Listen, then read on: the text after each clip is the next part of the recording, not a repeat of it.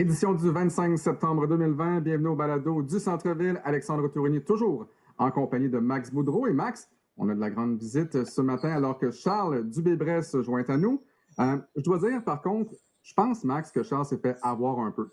Parce que tu sais, lorsqu'on a la chance de présenter des matchs sur les ondes de RDS et de RDS2, on a des IPP, des fameux In Production Promo. Ça, en, gros, les fameux IPP. Euh, les, les fameux PP, donc, exemple, euh, si on présente du golf dans trois jours sur RDS, eh bien, on parle de ce fameux tournoi-là. Et il y a un des IPP, qui est la balado du centre-ville. Et là, en onde, j'ai dit à Charles, hum, il que ça fait longtemps que tu n'es pas venu euh, avec nous. Et là, il dit, ben, écoute, tu as simplement qu'à m'inviter. Je dis, ben, parfait, c'est fait. Alors là, Charles était un peu pris à dire oui en onde. Et le voici, vendredi 25 septembre, avec nous. Charles, toujours un plaisir de t'avoir en notre compagnie. Ben, vraiment le fun d'être avec vous. Puis ça démontre aussi tes, qualités de coach un peu, parce qu'on dit quand tu es coach, il faut que tu sois fin stratège. Puis je pense que tu as vraiment démontré tes qualités là-dessus, Alex. Messieurs, euh, depuis euh, le dernier balado du centre-ville, donc il y a une semaine, il s'est passé énormément de choses. Euh, pour les gens peut-être qui n'ont pas vu de match du tout, les Lakers de Los Angeles mènent maintenant 3-1 dans leur série contre les Nuggets de Denver en vertu de leur victoire acquise jeudi soir. Et le Heat de Miami mène 3 à 1. J'aimerais simplement vous rappeler que j'avais prédit une victoire du Heat dans cette série-là. Pour le moment, ça paraît très bien, mais je pourrais paraître très mal dans trois matchs à peine. Euh, le match euh, donc numéro 5 sera diffusé sur les ondes de RDS ce soir à compter de 20h30. Dans la dernière semaine, messieurs, ce qui a euh, vraiment attiré l'attention, c'est ce tir à la dernière seconde qui a fait le tour du monde pour Anthony Davis pour donner la victoire aux Lakers dans le match numéro 2. Euh, et pour les gens qui n'ont pas vu ce euh, dernier tir, il y a plus. On, dit souvent que le basketball, c'est un jeu d'erreur. Ben, dans ce cas-là, c'est exactement ce qui s'est produit. Euh, comment vous avez vu ce dernier jeu donc, qui a mené au panier d'Anthony Davis? Peut-être à commencer avec Charles. Euh, oui, il y a eu une certaine confusion défensive là-dessus. Euh, je pense qu'il y avait plusieurs façons de le défendre si c'était euh, Denver. on a vu qu'ils ont embarqué Mason Plumlee sur le terrain avec la menace d'Anthony Davis qui allait peut-être juste plonger au panier, recevoir un ballon dans les airs. Donc, on, a mis un défenseur grand, costaud, athlétique pour l'empêcher de faire ça. on a décidé de mettre Jokic sur le joueur qui mettait la balle en jeu. Donc, Jokic qui est euh, l'autre très grand joueur des Nuggets sur un petit euh, Ray John Rondo qui mettait la balle en jeu. Donc, ça rendait les angles de passe un peu plus compliqués là-dessus. On avait décidé de ne pas faire switcher Jokic sur le joueur qui allait sortir, ce qu'on appelle un switch out, euh, parce que dans ce cas-là, Jokic aurait commencé dos au ballon et non face au ballon comme il a fait. Donc, la situation, je pense que c'était une isolation pour LeBron James vers la zone du, du coude, du elbow, avec tous les joueurs de l'autre côté. Je pense que ce qu'Anthony Davis a décidé de faire, c'est une improvisation. Je pense qu'il s'est dit qu'on allait vraiment euh, se méfier de lui au panier, a décidé de ressortir à trois points du même côté que LeBron. Euh, et, lui et Rondo ont dit que le jeu était fait pour LeBron. Et ce qui est euh, étrange, c'est qu'au début de la, de la séquence, Plumlee et Jeremy Grant qui défendaient sur, sur LeBron James se font des signes. C'est Grant d'ailleurs qui dit, qui semble pointer en disant soit prêt à, à changer sur l'écran, soit prêt à switcher si James fait un écran pour Davis. Et James n'a jamais eu l'intention de faire un écran là-dessus. Tout ce qu'il faisait, c'était demander la balle euh, avec plus ou moins de conviction. Et puis, euh, à ce moment-là, ben, Plumlee qui décide de ne pas suivre Davis, de, bifurquer complètement vers LeBron James, alors qu'il y avait largement l'espace pour lui de passer. Alors, euh, grosse erreur de Plumlee là-dessus, qui était trop, trop concerné par la présence de, de, James, forcément, qui est un des plus grands joueurs de tous les temps. Ça peut se comprendre, mais c'est quand même une énorme erreur. Ça a libéré Davis, Jokic qui voit ça à la dernière seconde, qui, qui essaie de contester le lancer euh, qui y arrive quand même d'une certaine façon, mais euh, Davis a les qualités pour le mettre. Puis cette erreur de Plumlee là, ben, coûte euh, une égalité 2-2 en ce moment dans la série, plutôt qu'une série qui est contrôlée jusqu'à maintenant par les Lakers. Max, est-ce que, ben c'est ça, c'est facile de dire que ça serait, ça serait peut-être 2 à 2, mais on ne sait pas par la suite ce qui se serait déroulé dans le match numéro 3. Max, est-ce que cette euh, série-là entre les Nuggets et les Lakers est peut-être plus serrée que ce à quoi tu t'attendais? Parce que si on enlève peut-être le match numéro un, les, trois autres matchs ont quand même été très serrés. Les Nuggets qui sont revenus de l'arrière, on s'en souvient, dans le match numéro 2, euh, ont mené une bonne partie du match numéro 3. Mais hier, un match âprement disputé. Et si ça n'avait pas été des fautes, peut-être en fin de match, peut-être effectivement que ce serait 2 à 2 présentement. C'est sûr que c'est plus serré qu'on le pensait, mais euh, j'ai l'impression de voir les, Nuggets avec. Euh, c'est comme une vie de chat en ce moment. Ils ont sept vies, ça n'a pas de bon sens. Euh, à chaque fois qu'ils font face à l'élimination, on se dit OK, ils sont finis, c'est une équipe de saison régulière, ils n'ont jamais rien gagné en série. Et à chaque fois, ils nous le démontrent. dans les six matchs qu'ils ont, ont, ont, fait face à l'élimination, ils ont gagné. Et là, en ce moment, ben, c'est la première fois dans la série contre les Lakers qu'ils vont faire face à l'élimination. Mais comme tu l'as mentionné, oui, OK, si les gens ouvrent les, les, les journaux ou regardent euh, les sites Internet, ils voient Lakers 3, 3 à 1 contre Denver, mais les matchs sont extrêmement serrés et ça aurait pu pencher d'un côté comme de l'autre. On parle du tir d'Anthony Davis réussi euh, lors du match numéro 2, mais il faut savoir que c'est Jokic qui avait pris l'équipe sur, ses épaules au quatrième quart et qui avait finalement donné les, devants euh, aux, Nuggets contre les Lakers. Et lors du match numéro 3, une belle performance là, de Jokic et Murray. Et hier aussi, on a une super belle performance. Le problème, c'est que beaucoup trop de fautes et on envoie euh, LeBron et Anthony Davis 14 fois au lancer franc. Oui. Encore une fois, un problème de faute. On se souviendra, c'est exactement ça dans le match numéro 1. Mike euh, Malone n'était pas très heureux euh, au terme du match numéro 1. Pas très heureux également au terme du match d'hier. J'aimerais vous entendre, messieurs, j'imagine que vous, vous l'avez vu, au deuxième quart. Jamal Murray, et je l'ai tweeté quelques secondes plus tard, Jamal Murray il est allé encore une fois d'une performance exceptionnelle dans ce match-là. Mais dans le deuxième quart, il est allé d'un tir renversant aux dépens de LeBron James, qui m'a fait penser là, pour une des rares fois euh, à Michael Jordan.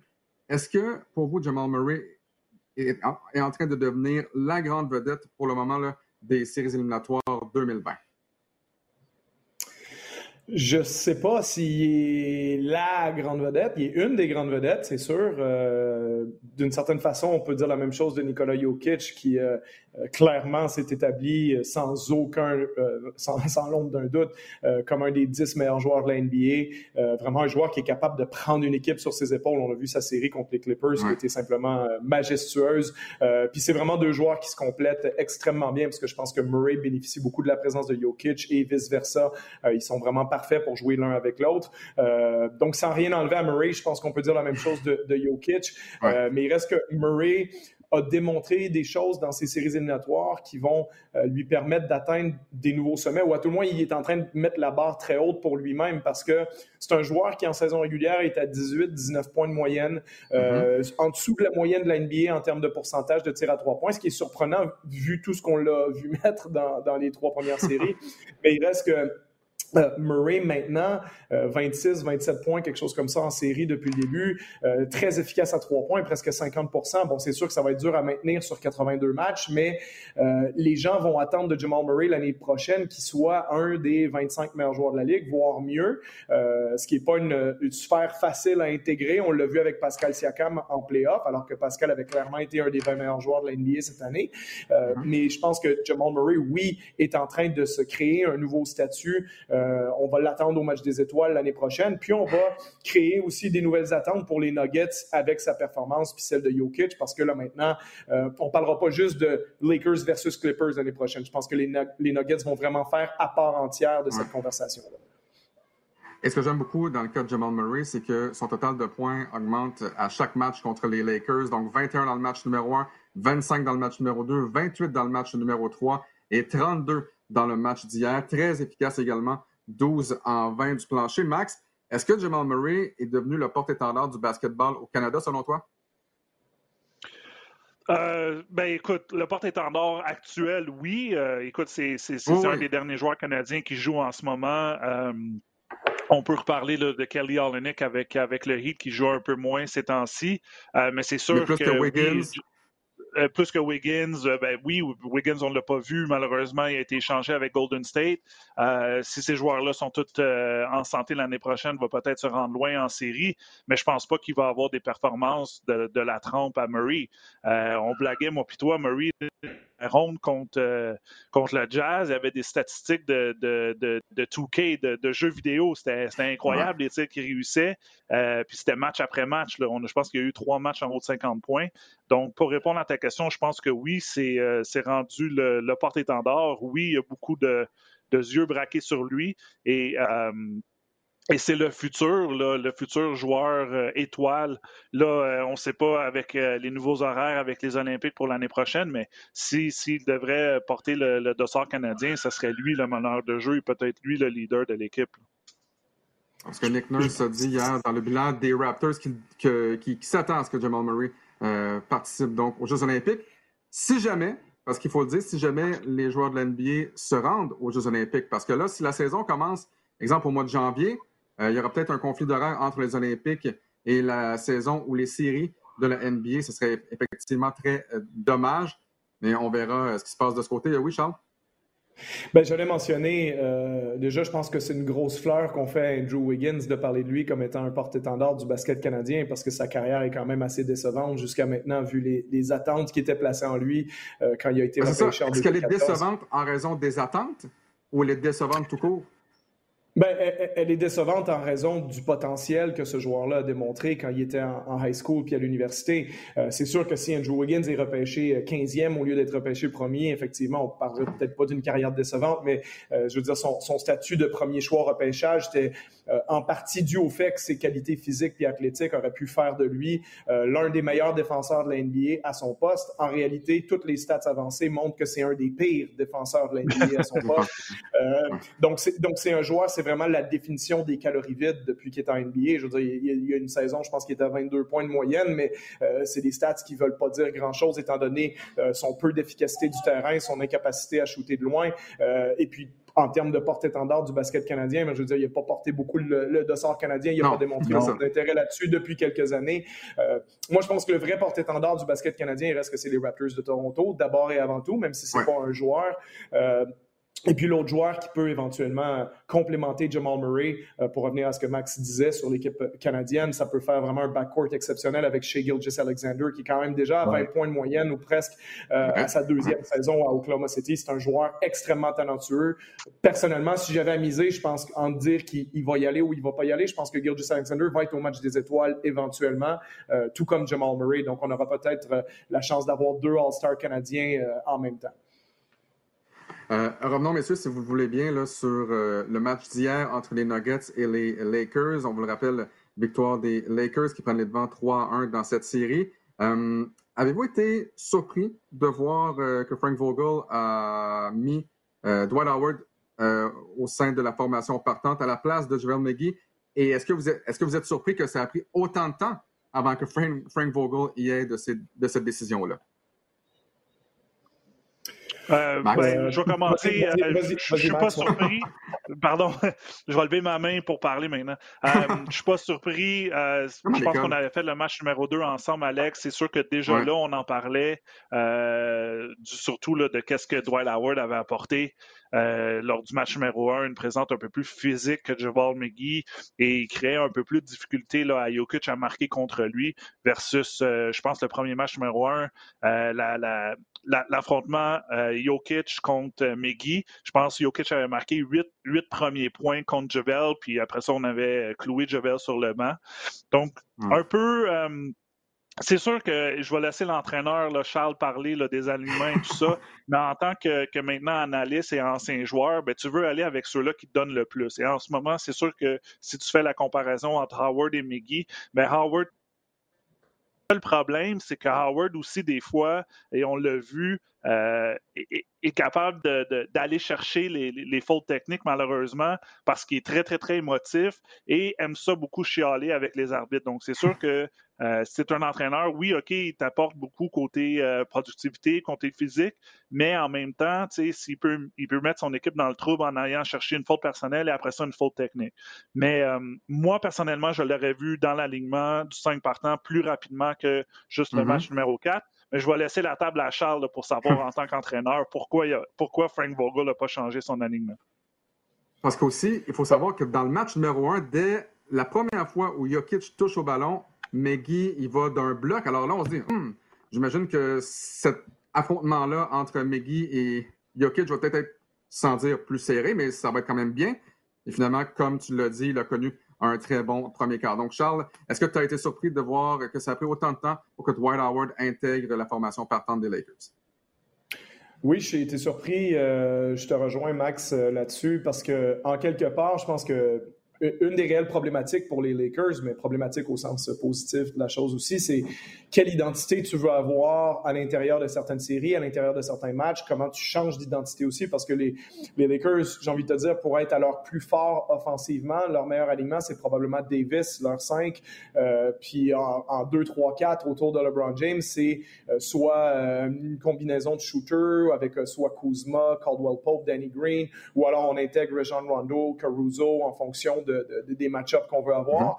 Mm-hmm. donc d'un côté, tu gardes ce line-up petit là euh, avec Davis en 5 pour un certain nombre de minutes dans le match. Moi, la question que je me suis toujours posée, c'est je comprends pourquoi au début de la saison, euh, dans la situation de Dwight Howard, qu'on lui disait, écoute, puis lui-même, Howard l'a proposé aux Lakers, de dire, garantissez-moi même pas mon contrat, je vais bien me comporter. Euh, si je bouge une oreille, euh, vous me coupez. Puis c'est ce que les Lakers lui ont dit. Donc dans ce cas-là, ça serait incompatible avec le fait de lui donner le poste de, titulaire en 5. Sauf que, euh, mm-hmm. bon, au, bout de plusieurs mois, Howard a prouvé que son comportement allait être bon avec les Lakers puis qu'il allait vraiment être une plus-value pour eux. Donc à ce moment-là, moi, je suis surpris quand on n'a pas fait en série le changement, un peu comme le, Heat a changé son aliment à un moment donné, de dire, regarde, c'était bien beau, c'était bien le fun avec Myers Leonard, mais notre meilleure équipe, ça va être Adebayo en 5, puis on va insérer un ailier de plus avec Jay Crowder. Donc, les Lakers, moi, je pense que, OK, si tu veux garder ton identité grande, euh, physique, défensive pour commencer les matchs, c'est correct que Davis, ça soit ton 4 et pas ton 5, mais dans ce cas-là, je pense que le meilleur joueur des deux entre Howard et McGee, c'est clairement Dwight Howard. Donc, moi aussi, je m'attendais à voir ça un peu plus tôt.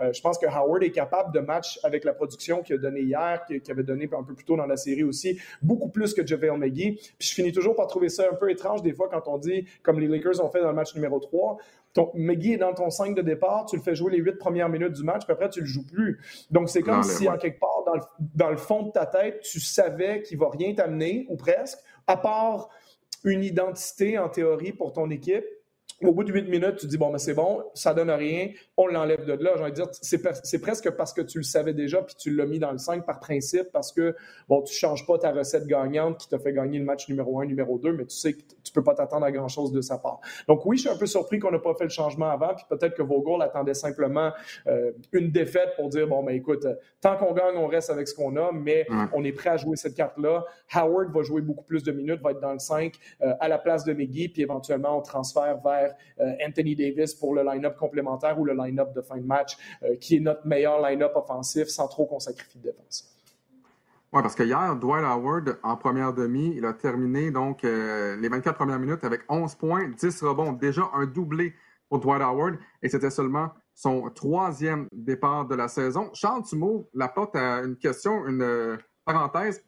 Pourquoi il y a des formations essentiellement, on, peut on pense même aux Clippers, un gars comme Lou Williams est le sixième homme, un gars qui vient du banc et qui va jouer davantage que les, euh, que les joueurs euh, qui forment le 5 euh, partant. Pourquoi il y a des équipes qui s'entêtent à faire partir un joueur et ce, joueur-là peut-être va jouer 18 minutes alors que tu as des, des gars de banc qui vont terminer le match à 25, 26 et 27 minutes?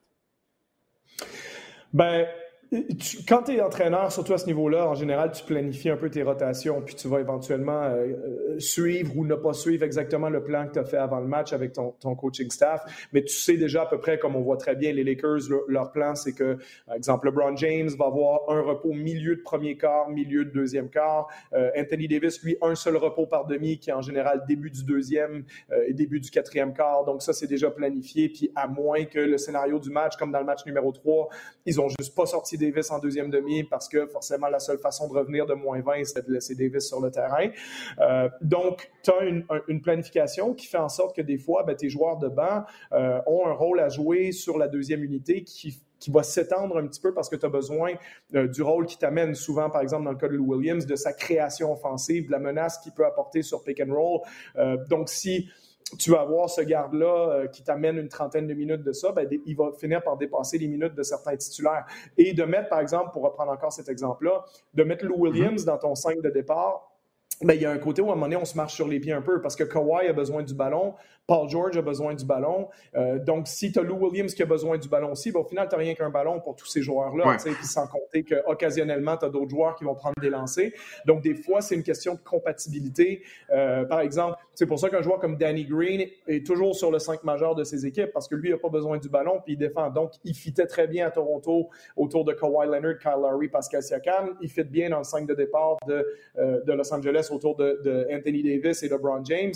Donc, tu as des joueurs comme ça dont le rôle fait en sorte que tu vas équilibrer un peu plus ton attaque et ta défense. Tu vas dire, ben, écoute, de toute façon, LeBron et Davis vont avoir la balle, donc j'ai pas besoin d'un scoreur en plus. J'ai besoin d'un gars qui peut espacer le terrain autour de ces gars-là et défendre, d'où le, d'où le rôle de ce qu'on appelle les 3D, les joueurs qui défendent et tirent des hum. trois points, puis ils font à peu près que ça en NBA. Donc, tu peux l'avoir avec des grands aussi, tu peux avoir des, ce qu'on appelle des rim rollers, des, joueurs qui sont capables de poser des écrans plongés au panier, complémentent bien tes, créateurs du périmètre. Un peu ce que Daniel Tice fait avec les Celtics, par exemple. Est-ce que Daniel Tice est plus important que Marcus Smart ou Gordon Hayward, euh, un des deux n'étant pas dans le 5 de départ des Celtics? Non, mais il fit mieux autour de Jason Tatum, Kemba Walker et Jalen Brown. Euh, donc, il y a plusieurs minutes que quand ces gars-là seront pas sur le terrain, là, tu peux avoir tes joueurs de banc. Donc, c'est ça qui est dans ta réflexion comme entraîneur de, construction de ta rotation puis de ton effectif.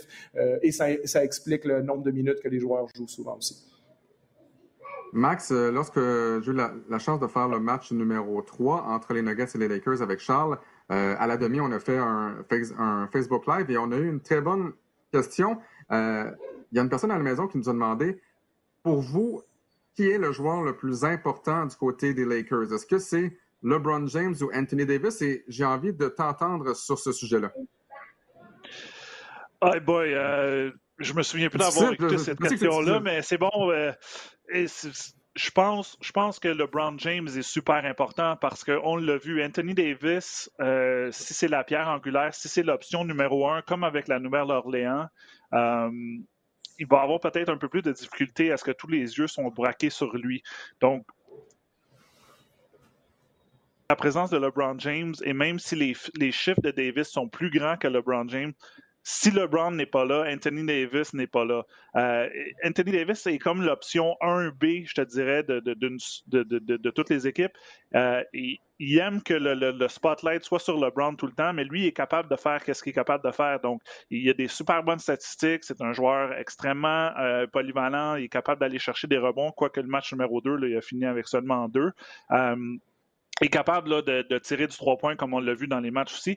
mais je crois que sans en ayant sa présence à, LeBron, euh, Anthony Davis n'a pas la saison qu'il connaît là, en ce moment.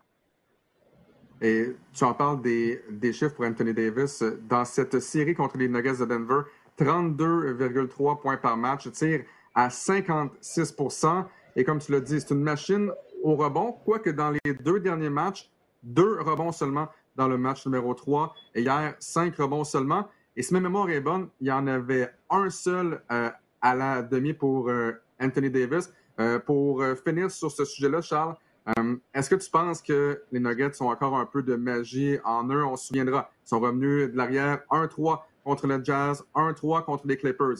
Et je me souviens très bien qu'il y a plusieurs personnes qui se disaient Attendez, oui, ils sont revenus 1-3 contre le Jazz, mais les Clippers, c'est pas la même chose. Ils sont revenus. Et là, il y a un paquet de gens qui disent Attendez, c'est LA, c'est LeBron, Anthony Davis. Cette série-là est terminée.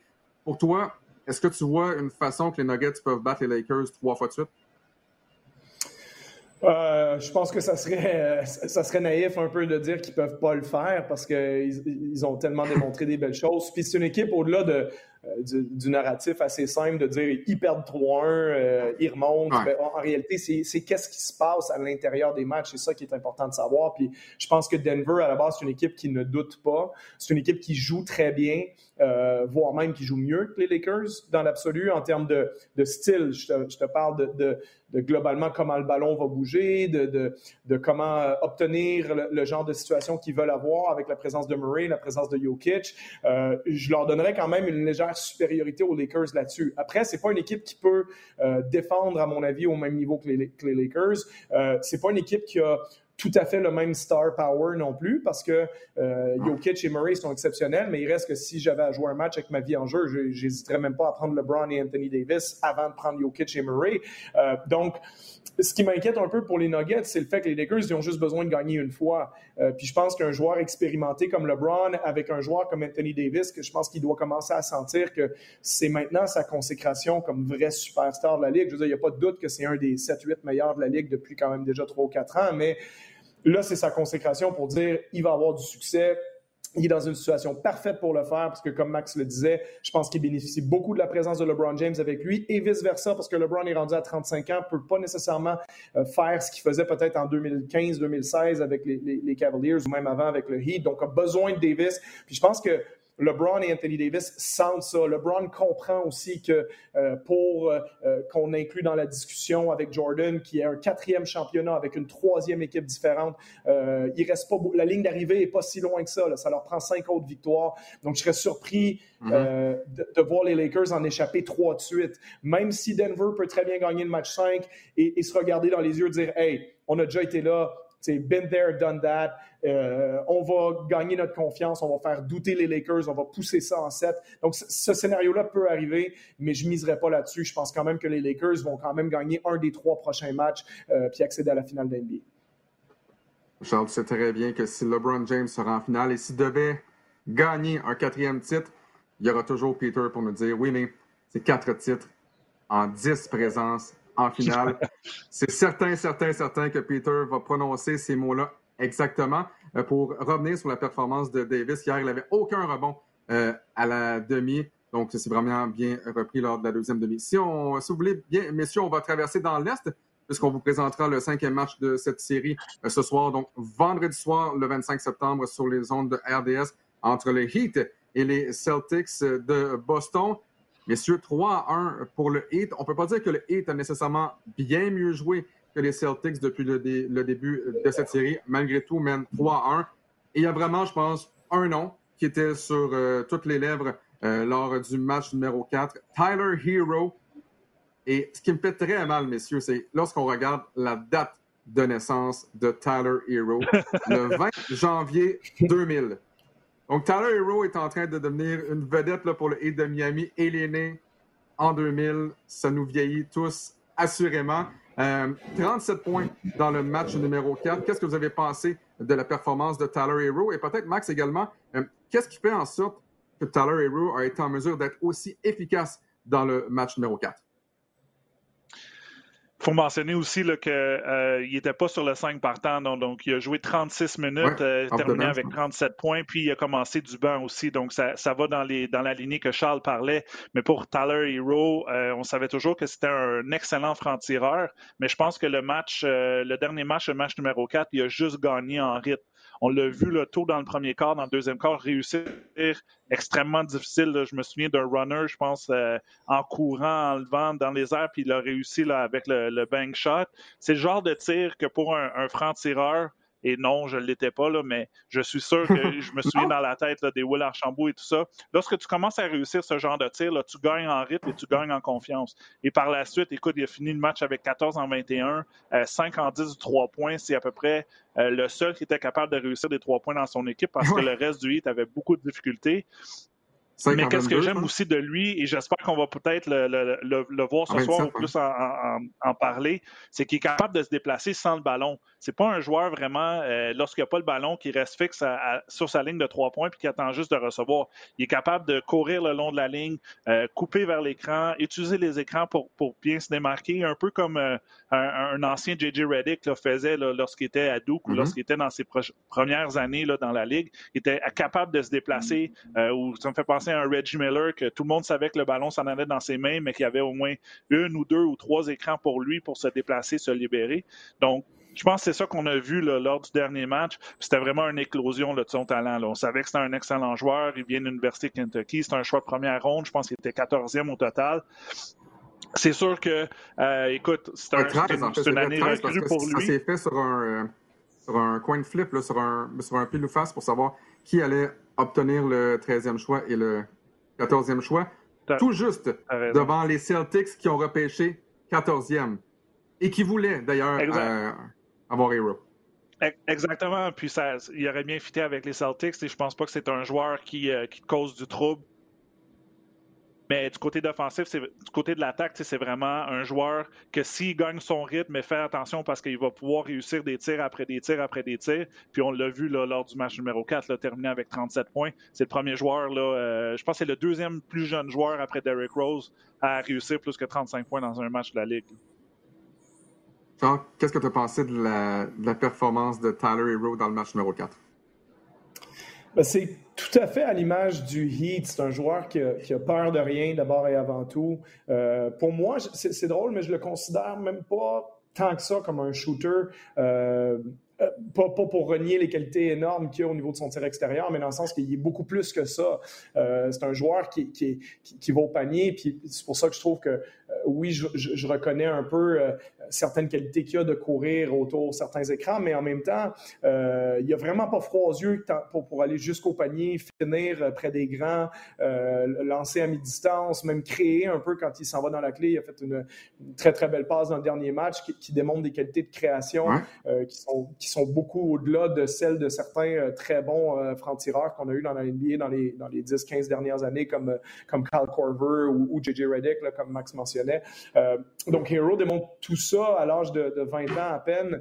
Euh, c'est vraiment, vraiment énorme comme performance de sa part de le faire en finale de conférence aussi contre euh, des joueurs qui sont, bon, potentiellement meilleurs ou à tout le moins plus référencés que lui, il l'est parce qu'il vient juste d'arriver. mais il reste vraiment Hero donne un boost, euh, je dirais même inespéré au, Heat parce que je pense que le Heat, autant ils, ont cru et croient en lui, euh, je pense que si tu avais demandé à Pat Riley ou Eric Spolstra avant la série, si, tu penses que Tyler Hero va scorer 37 points dans un match, je pense que tu aurais misé sur non plus que sur oui. Puis ça ne veut pas dire que tu ne penses pas qu'il va te faire des matchs à 18-20 points, mais euh, de là aller jusqu'à 37 et, et, et c'est D'autant plus que cette performance-là mène à une victoire. Bon, ce que je trouve vraiment hyper euh, euh, intéressant dans cette série-là, c'est qu'après quatre matchs, le score cumulé est 441 à 441. Euh, c'est juste dommage pour les Celtics d'avoir perdu deux avances comme ça dans les matchs numéro un, numéro deux. Bon, s'ils en avaient perdu seulement une des deux, on aurait une série égale à 2-2. Mm-hmm. C'est une série, tout le monde disait, ça a sept matchs décrits sur la série depuis le début. Mais en même temps, le Heat est capable de, régler ça. Oui, ça va peut-être être 5 finalement. Mais euh, c'est une, très bonne série. C'est une série qui est fascinante à regarder. Puis euh, j'espère que euh, les Celtics vont réussir à pousser ça jusqu'au bout, juste d'un œil de, de, coach de basket, de fan de basket. parce que je trouve ça intéressant de voir qu'il y a une équipe qui est un peu plus talentueuse, à mon avis, les Celtics, mais qui a tendance à relâcher son, son pied du gaz un, peu, un peu plus et un peu trop. Et Miami est l'équipe parfaite pour en profiter. Euh, puis le développement devant nos yeux de joueurs comme Hero, comme euh, Bam Adebayo, comme, euh, puis, puis, de voir vraiment Jimmy Butler dans une situation comme ça, c'est hyper intéressant. Donc, vraiment impressionné par Hero. puis chapeau à l'organisation du Heat pour le développement de joueurs qu'ils arrivent à faire parce que lui, mais Duncan Robinson, Kendrick Nunn, mm-hmm. Bam Adebayo et compagnie, tous ces joueurs-là, c'est tous des joueurs qui excèdent les attentes qu'on avait mises en eux, euh, les évaluations primaires qu'on faisait sur ces joueurs-là. Donc, vraiment, un gros chapeau à l'organisation du Heat, qui est l'une des meilleures de la NBA à ce niveau-là. Il y a une personne qui doit être très contente présentement, John Kelly Parry, avec les Wildcats de Kentucky. C'est lui qui a développé Hero. C'est lui qui a développé Bam Adebayo aussi. Et pour euh, finir sur euh, Hero, mon, mon souvenir de Tyler Hero avec l'Université Kentucky, bon, oui, c'est un, c'est un bon garde, mais c'est un gars de catch and shoot. C'est pas un gars qui est impliqué beaucoup euh, dans les pick and roll. alors que là, on a vu la transformation d'un Tyler Hero en un an. et Eric Spolstra, tout le monde se souvient de lui en raison de LeBron James, tout le monde s'est mis à le détester un peu, entre guillemets, parce que c'était à la mode de, ne pas aimer le Heat et LeBron James. Mais honnêtement, il fait tout un travail présentement avec le Heat de Miami, une formation qu'on n'attendait absolument pas euh, aussi loin en, match éliminatoire. Donc vraiment, euh, chapeau au Heat de euh, Miami. si on bascule du côté des Celtics de Boston, on a, sans qu'on a échappé le match numéro 4, mais Qu'est-ce qui s'est passé, messieurs, avec Jason Tatum? Aucun point lors de la première demi. Euh, et c'est essentiellement ça qui a fait la différence. Je comprends que c'est bien repris en deuxième demi avec 28 points, mais qu'est-ce qui s'est passé avec Tatum? Est-ce Euh, est-ce qu'il y a une explication précise ou ce sont les tirs tout simplement qui ne rentraient pas? Ben, il y a, y 1 et 2, les tirs n'ont pas rentré, mais c'est aussi la, défensive de zone que, Eric Spolstra utilise euh, cause un peu de problème aux, Celtics. Euh, Charles le mentionnait, on dirait les Celtics sur, papier ont plus de talent, mais des fois, euh, lorsqu'ils prennent une avance, on dirait qu'ils relancent la pédale un peu et on commence à, causer des revirements après revirements. Puis c'est des revirements au mauvais moment et c'est les joueurs du Heat qui en, qui en prennent opportun. Donc, sont, ils en prennent l'opportunité de ça, mais je regarde les statistiques, oui, 28 points, c'est parfait, mais 6 revirements pour ton joueur qui n'a pas le ballon dans ses mains tout le temps, euh, c'est extrêmement, c'est beaucoup. Marcus Smart aussi, 6 revirements, et euh, Jalen Brown, 5. Euh, au, total, les Celtics avec 19 revirements. Donc, c'est un peu à expliquer pourquoi les Celtics un peu se tirent dans le pied parce que sur papier, ils ont une meilleure équipe. Euh, ils effectuent des bons tirs. Ils lancent pour 47% lors du dernier match, mais ils perdent le match par, euh, trois points. Et la, première colonne des statistiques que tu regardes, c'est revirement. lorsque tu en commets 19 et que l'autre équipe en a juste 8, ben c'est sûr que tu, tu, vas perdre l'avance que tu as ou tu vas peut-être perdre le match de basket à la toute fin. Et Charles, est-ce que c'est moi ou depuis le début des matchs éliminatoires, il y a un paquet de joueurs des Celtics qui se disent c'est de ma faute, c'est de ma faute, je dois mieux faire lors du prochain match. On l'avait avec euh, Kemba, entre autres, contre les Raptors, Jason Tatum, après le match numéro 4. J'ai l'impression que le problème avec les Celtics, c'est qu'il n'y a pas un match où tout le monde a connu un bon match en même temps. Il y a tout le temps soit Brown, soit Walker, soit Tatum qui se disent j'aurais donc dû avoir un meilleur match, euh, j'ai laissé tomber mon, ben, mon équipe. Là, il commence à se faire vraiment tard pour les Celtics pour être en vacances dès ce soir. Oui, je pense que ben, c'est une équipe qui est encore en train de grandir aussi. C'est l'année 1 de Kemba Walker là-bas, euh, sans dire qu'ils ont complètement changé leur identité parce que les autres joueurs étaient tous là, le coach était là. Donc, euh, on peut pas dire que c'est l'année 1 du processus Celtics parce que c'est quand même en bonne partie euh, la même équipe qui était en finale de conférence il y a deux ans contre, contre les les Cavaliers de Cleveland, pardon. Et euh, je pense simplement que c'est pas une évidence dans leur équipe, c'est qui leur meilleur joueur. Euh, je pense que dans l'absolu, c'est Jason Tatum, euh, mais c'est simplement depuis le mois de janvier ou février que c'est clair. Même, mm-hmm. même cette année, plein de gens, si tu poses la question le 15 janvier, les gens te répondent Kemba Walker. Bon, Tatum a tellement été bon en février-mars avant l'interruption de la saison que je pense qu'il a renversé la conversation vers lui. Puis c'est le joueur aussi qui a le plus les capacités d'assumer de, ça sur le long terme, étant donné sa taille, ses habiletés de, tir, de création offensive. Vraiment, son talent pur est, phénoménal. Donc, euh, euh, Tatum, il a, les épaules pour transporter les Celtics, mais il reste que c'est un joueur très jeune. Euh, Kemba Walker, lui, c'est la star un peu plus établie dans la ligue. C'est quand même un All-Star depuis plusieurs années. déjà transporté une équipe sans nécessairement grand succès, mais a quand même eu, eu cette charge-là d'avoir une équipe sur les épaules pendant plusieurs années avec les Hornets de Charlotte. Donc, euh, euh, est-ce que c'est eux? Puis Jalen Brown, qui dans l'absolu, ben, c'est un joueur qui est quand même troisième choix repêchage euh, en 2016, 20 points de moyenne, très bon défenseur, bon shooter à trois points. Donc, tu as, un Jalen Brown qui est dans la discussion pour le match des étoiles aussi, puis Gordon Hayward.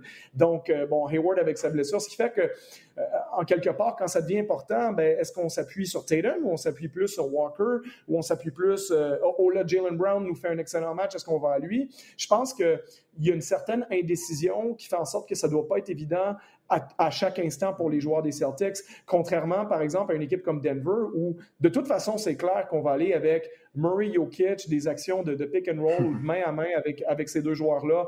Euh, il y a un moment donné où Murray comprend que, oh, Jokic est chaud, on va lui donner la balle trois ou quatre possessions en ligne, il va nous donner quelque chose. Ensuite, on va retourner à Murray, euh, puis on va un peu s'échanger les rôles comme ça. Même chose pour James et Davis. Avec les Celtics, c'est on va à qui en fait? Puis moi, je trouve que c'est ça qui me frappe quand on les voit. C'est que pendant des fois un quart, tu vois pratiquement pas Tatum, comme, ou même une demi, comme le, dernier match. Et puis à un moment donné, ben là, tu vois Tatum, mais tu vois plus du tout Kemba Walker. Puis pendant ce temps-là, ou alors les deux sont bons, ça va plutôt bien, mais là, tu te dis, ben, ça fait au moins 15 minutes que Jalen Brown, il touche pas le ballon.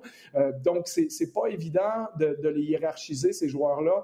Euh, puis ça leur crée une belle profondeur, c'est une belle qualité de leur équipe, mais c'est un couteau à double tranchant d'une certaine façon aussi. On peut poser, je pense, la même question du côté des Raptors. On a une option 1 mm-hmm. qui est Siakam, mais c'est pas nécessairement un 1A pour le moment comme euh, Kawhi était un 1A pour les Raptors. Et c'est tout le temps la question avec les formations qui jouent bien en équipe. mais qui n'ont pas un gars à qui tu peux dire, ben, parfait, ça, c'est un closer. À la fin du match, on lui envoie le ballon tout simplement, euh, comme c'est le cas avec les Lakers, entre autres, qui en ont deux, imaginez, avec LeBron et Anthony mm. Davis. Messieurs, c'est le, temps pour euh, les prédictions du match de ce soir entre les Celtics et le Heat, à commencer par Max, avec, euh, avec qui j'aurai la chance de décrire ce match ce soir. Est-ce que le Heat termine ça en 5 ce soir, Max? Ah, c'est difficile à dire, tu sais. comme Charles le mentionnait, cette non, non, c'est pas difficile à dire, Max. Non, non, mais c'est. Moi, je veux qu'il y ait un match numéro 7, fait que je vais dire euh, que Boston va gagner ce soir parce que je pense que c'est une belle série. Puis euh, le plus de matchs qu'on fait, le plus de matchs que les gens peuvent voir, c'est surtout une série extrêmement serrée. Là, comme Charles le mentionnait, en quatre matchs, si tu cumules le score des deux équipes, c'est une partie nulle. Donc, euh, ça démontre à quel point les deux équipes se complémentent super bien. Donc, je vais y aller avec une, victoire de Boston ce soir par 5. OK. Charles? Je vais avec une victoire de Boston aussi. Euh, je ne mets pas de score parce que je trouve que le score ne veut rien dire de toute façon.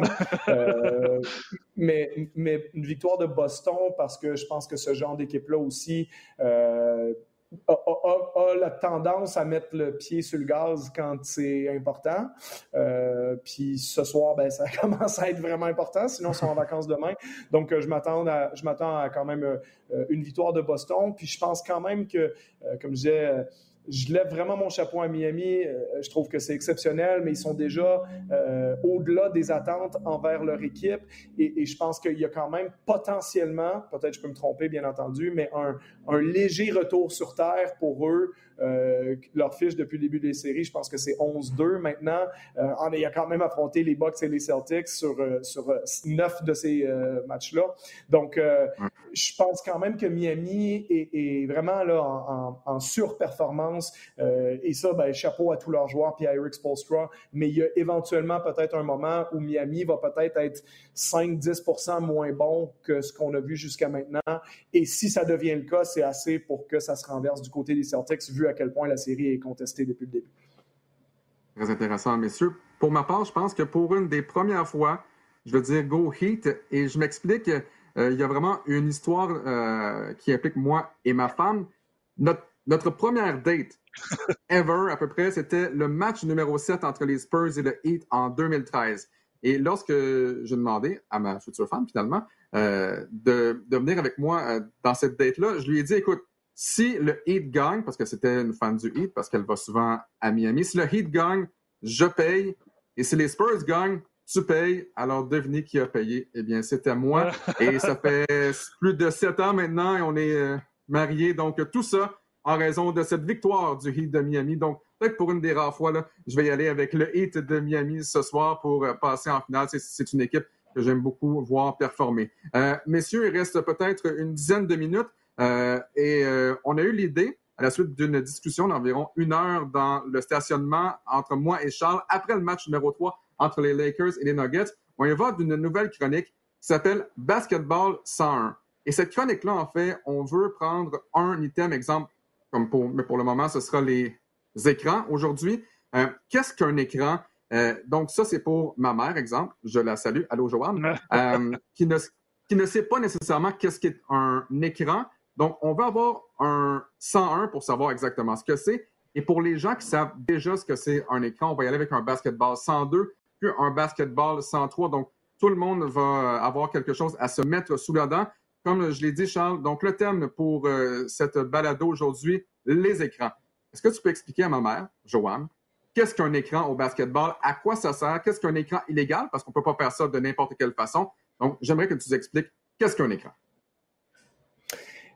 Eh bien, euh, Joanne, un écran, c'est de, c'est un joueur offensif qui va aller se placer dans le chemin volontairement d'un joueur défensif euh, en créant du contact avec lui euh, pour l'empêcher de suivre son joueur. Ça peut être le joueur qui a le ballon ou un joueur qui ne l'a pas, de manière à ce que le joueur offensif euh, qui reçoit l'écran ben, puisse prendre avantage de son défenseur, soit en allant vers le panier ou en allant dans une direction euh, vers la ligne de trois points. Euh, donc, au sens large, l'écran, c'est ça, c'est de, de, de, vraiment se placer dans le chemin avec contact Instruction planifiée, finalement. C'est une obstruction planifiée exactement qui ne peut pas être faite n'importe comment. Euh, si je prends, je fais une analogie peut-être avec le football, ben, au football, on n'a pas le droit parce que c'est facile de, de, frapper un demi de coin pour libérer un receveur de passe, mais on sait que les équipes ont beaucoup de jeux où il y a de l'obstruction planifiée euh, semi-accidentelle qui, qui, fait en sorte qu'on peut difficilement empêcher un joueur de recevoir le ballon. Donc, c'est le même principe au, au, basket, de manière à ce que ça ouvre des situations de tir ou alors que ça force des rotations euh, compliqué, des choix défensifs, de dire ben, qu'est-ce qu'on fait, comment on va défendre tel ou tel joueur, est-ce qu'on va changer de joueur pour le défendre, est-ce qu'on va juste offrir un peu de support ou pas trop, euh, est-ce qu'on emmène un troisième, un quatrième joueur défensif dans une rotation? Donc, il y a plein d'options qui découlent du fait de poser des écrans et la grande majorité, bien entendu, des systèmes offensifs sont basés sur euh, des situations où on donne des écrans parce que c'est souvent plus avantage de prendre avantage euh, plus, plus, facile pardon, de, de, ah, prendre avantage d'une défense en, en, créant ces petits avantages-là avec les écrans que simplement de donner le ballon à un joueur et dire ben, vas-y un contre un puis essaie de battre ton joueur avec le ballon. Euh, c'est pas que ça fonctionne pas, ça fonctionne bien quand tu es James Harden qui a, peut-être le meilleur taux de l'histoire de la NBA en termes d'un contre un, mais euh, c'est pas la, la, façon la plus simple de jouer au basket pour la majorité des équipes. Et ça crée des avantages également. Donc, on peut poser un écran, exemple, pour permettre à un gars comme LeBron d'être surveillé par un petit joueur, par, ben, par un plus petit joueur, peut-être un joueur qui est moins costaud, moins mobile également. Donc, euh, est-ce que ces écrans-là, est-ce que c'est toujours planifié où il y a un joueur qui a le ballon, disons le meneur de jeu, et il a le ballon, il peut demander à un joueur de venir vers lui pour poser un écran ou c'est toujours planifié avec les systèmes de jeu? Non, c'est pas toujours euh, planifié. Euh, souvent, c'est ce qu'on va faire par défaut aussi dans les fins de possession, même si souvent le meneur de jeu il va annoncer un système. Euh, si on voit Campbell Walker avec euh, Boston, par exemple, va souvent en annoncer deux quand on, on le voit annoncer le système 11, quand on, il annonce 11. Ça veut dire donc un, un, double écran pick and roll en haut pour lui. donc, différents types d'écrans peuvent être posés en fonction du système qui est annoncé, mais il reste que les bonnes équipes défensives éventuellement vont se préparer, réagir, te l'enlever, puis vont te forcer éventuellement à dire, ben, OK, maintenant, il te reste 8 secondes, qu'est-ce que tu fais euh, dans la fin de ta possession? Et souvent, on va revoir les, joueurs dominants des équipes, euh, redemander un écran de manière à euh, avoir certaines choses sur lesquelles ils peuvent retomber, certains repères qu'ils connaissent pour dire, ben, on va obtenir tel tir ou tel tir pour terminer notre possession. Donc, le système est prévu souvent pour des écrans, mais on mm-hmm. va en rajouter à la fin si le système a été cassé par la défense. Charles, passons à Basketball 102 et il va être question de pick and roll ou écran et roll en bon français. Oui, donc euh, on va voir les schémas qu'on avait construits là-dessus. Donc, euh, le principe du pick and roll, c'est de poser écran, donc c'est écran sur ballon. Euh, c'est le joueur qui a la balle, donc ici sur le schéma qu'on a. Et je me suis même amusé à mettre les petites couleurs pour que ça soit réaliste. les Nuggets de Denver contre les Lakers, parce que c'est quelque chose qu'on voit beaucoup. bon, le, pick and roll peut avoir lieu à plusieurs endroits sur le schéma actuel. Il y a lieu dans le milieu du terrain, donc on peut imaginer Jamal Murray qui serait le 1 encerclé en bleu avec le ballon, Jokic qui serait le 5 et les joueurs 2, 3, 4 qui seraient répartis autour du terrain pourraient être alignés de, différentes façons. Euh, et dans la situation présente, ben, Jokic qui va venir poser un écran sur le défenseur de Murray. Donc, on voit ici euh, son écran sur le 1 euh, violet. Murray qui, avec la ligne diagonale un peu, la ligne zigzag, pardon, qui va dribbler pour attaquer, pourrait peut-être obtenir un tir si, par exemple, le 1 violet passait en dessous de l'écran, ça va lui donner de l'espace.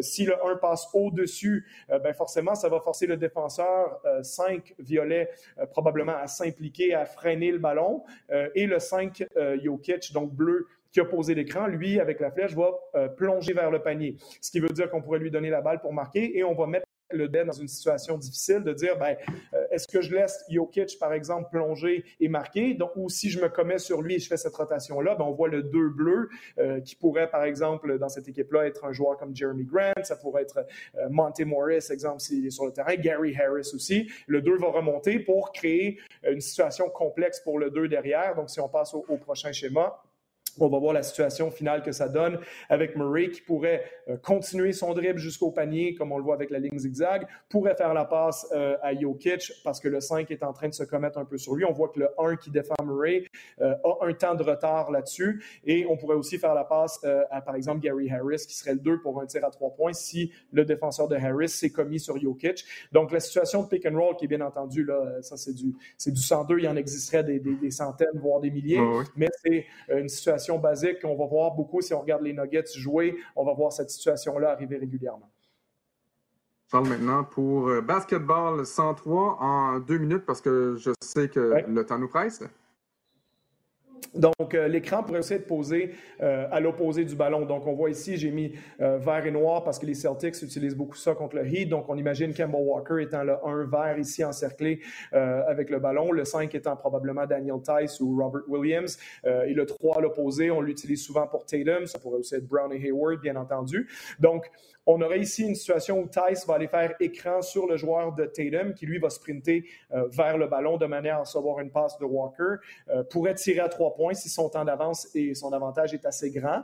Euh, on a espacé 2 et 4, là, qui serait peut-être, comme je disais, l'autre de Brown ou Tatum et peut-être Gordon Hayward sur le côté opposé du ballon.